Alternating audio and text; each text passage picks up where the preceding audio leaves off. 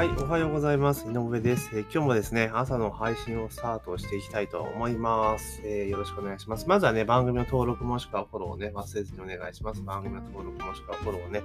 えーぜひお願いしますというところで、今日はですね、LINE、店舗の LINE の使い方ですね。えそれについてちょっとお話をしていこうかなというふうに思っております。よろしくお願いします。ま、結構ね、もう最近はお店でも LINE をどんどんどんどん使ってですね、え集客につなげているお店がかなり増えてきていると思います。実際いろんなね、お店に行っても飲食店なり、えーね、物販店であり、いろんなところに行っても、え LINE 登録してくださいっていう QR コードを結構見かけることが、まあかなり多くなってきたというか、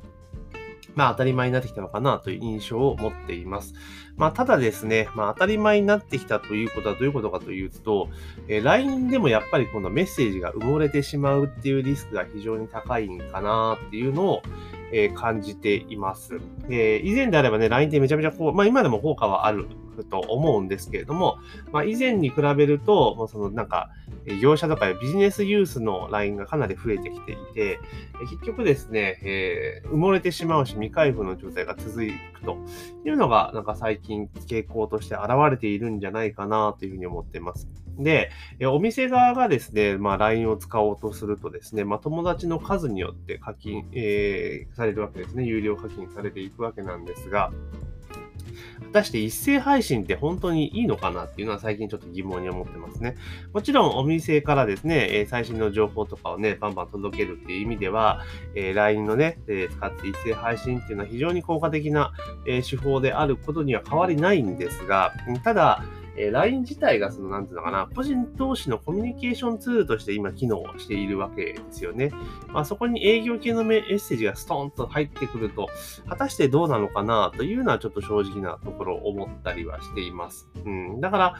どうなんでしょうか。だから結局ですね、LINE のそのお店とかが使うときに、一斉配信っていう手法よりも、むしろ、まあ、個別メッセージで対応していくっていう方がいいんじゃないかなと。もちろん、その、なんていうかな、お店からすればですね、限りあるリソースを有効活用するということを考えれば、まあ、自動化の方がいいじゃないですか。自動でステップとかね、今そういうツールもありますから、えー登録いただいたら1日目はこのメッセージ、2日目はこのメッセージ、3日目はこのメッセージみたいなことが、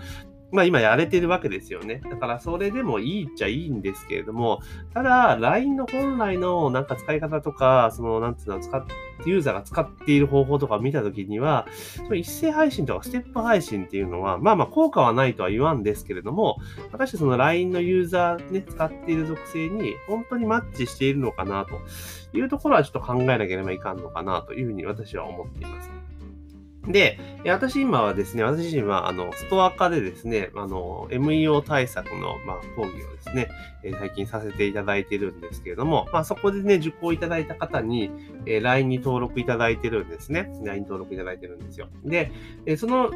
登録いただいたら、なんじゃなんで LINE に登録いただいてるかっていうと、あの、その後ですよ、講義終わった後に質問とかね、出てくるじゃないですか。で、その時に、まあ、ストア化の中でもね、メッセンジャーみたいなのがあるんですけれども、ただ、そういうストア化でのメッセージにやりたいなと、お互いに結構手間じゃないですか。ストア化のアプリ開くなり、ブラウザ開くなりしなきゃいけないわけですよね。だから普段、えー使っていない、えツールを立ち上げなきゃいけないわけなんですよ。なんですが、それは LINE に置き換えることによって LINE って普段使うじゃないですか。えー知り合いとか知人とかのね、家族とか友達とかのやりとりに使ってるわけですよね。だからそこでのやりとりができるというのは非常に利便性が高いっていうのがあって、えー LINE を使っています。で、だからですからですね、LINE 自体は、その一斉配信で使うというよりも、個別での連絡を受けるための手段として、えー使っているわけなんですよね。ですから、そのような形で LINE を運用しているわけですから、こちらからメッセージを送るときっていうのは、基本的には事前に例えば、えー言っていることしか送らないですよね。新しい講座があったら送りますよっていうところなんですよね。えーあとはその質問があったら回答するというところで、基本的にはそんなじゃんじゃんじゃんじゃん、なんつうのかな、えーメルマガのように送っているっていうわけではないですよね。結構スム、スムマートにっていうか、やっていると。だから、あの、マスの媒体を使って情報発信をしているので、またその人が見るかどうか別として、基本線は、普通にメルマガとかで、えーノートとかそういうところで情報発信をしているというところ。で、ただし、その個別の対応に関しては、LINE の、えー LINE 公式アカウントの、まあ、1対1メッセージ、まあ、トークルームですよね。まあ、チャットと言われるやつですか。まあ、そこにやっているという使い分けを今しています。ですから、まあ、LINE 自体はですね、そういった使い方の方が実はいいんじゃないかなと、私は思っています。で、もちろんですね、もちろん、その、なんて言いましょうか、あの、情報発信として使いたいっていう場合もありますよね。一斉配信とかで情報届けたい時も。ただそれあんまりやっちゃうとやっぱうざいになってしまって、ブロックされてしまうから、まあちょっと、これは検証しなければいけないと思うんですが、タイムラインってあるじゃないですか、LINE って。で、結構タイムラインで意外に見てる人多いんですよね。私はあんま見ないんですけど、見てる人が多いらしいので、だったらタイムラインに積極的に投稿していくっていうのをやってたらいいのかなというふうに思っています。なので、あの、タイムライン投稿をメインにして、で、個別には個別でのやり取りをするっていう使い方が、まあ、お店にとってはベストなんじゃないかなというところはありますよね。だ結局こういうの全部自動オートメーションでやろうとすると、人気がなくなってしまうので、本来 LINE の持っている発揮できる強みっていうのが発揮できなくなっちゃうと思うんですよ。あの、なんていうかな。LINE ってあくまでも1対1でコミュニケケーションするぞっていうのが前提のツールじゃないですか。人が動いて自動的にやるっていうよりも、まあ、そういうツールなので、だから、だったらその、なんとかな、お店の常連さんを育成するためにうまく使っていくツールの方がいいんじゃないかなっていうふうに思ってます。ですから、例えば、その、お店の LINE も1個じゃなくて複数用意した方がいいと思うんですよね。その、1個は、その、なんつうのかな、通にやり取りする情報発信用の LINE で、もう一個はもう常連様専用みたいな感じで、お客さんのその属性に合わせてアカウントを分けるっていうのも一個の手かなと思ったりはしています。ただまあ、増えれば増えるほどね、まあ、手動でやるっていうのが前提になるから、例えばじゃあさ分けるとするならば、まあ、一斉配信のやつはお店からの情報が届きますよっていうので、まあ、一斉配信前提でやっていくと。であとはそこで、まあ、個別対応するのはまた別の LINE にしといて、まあ、そこはだから VIP 専用みたいな感じ、えー、お得意様専用みたいな LINE を作っておいて、で、そこはもう、なんつうんかな。基本的には1対1で送ると。で、メッセージが、そこから来るメッ一斉配信のメッセージは、例えば超お得な優待クーポンとかね。まあでもクーポンとかを送るぐらいだったら、あの、個別のメッセージ面倒でも送った方がいいと思うんですよね。だから、あの、でっかいお店で客数多いところは無理ですけど、あの、個人店とかで客数がそうそう多くないところとかは、多分そういう形で使った方が、まあいいような気はしますよね。うん。だから単純に、えー、一斉配信とかね、そういうのをしていくよりも、もう個別配信特化する。LINE に関して、お店の LINE に関しては個別配信特化するっていう風にした方が、まあいいかなというふうに思ってます。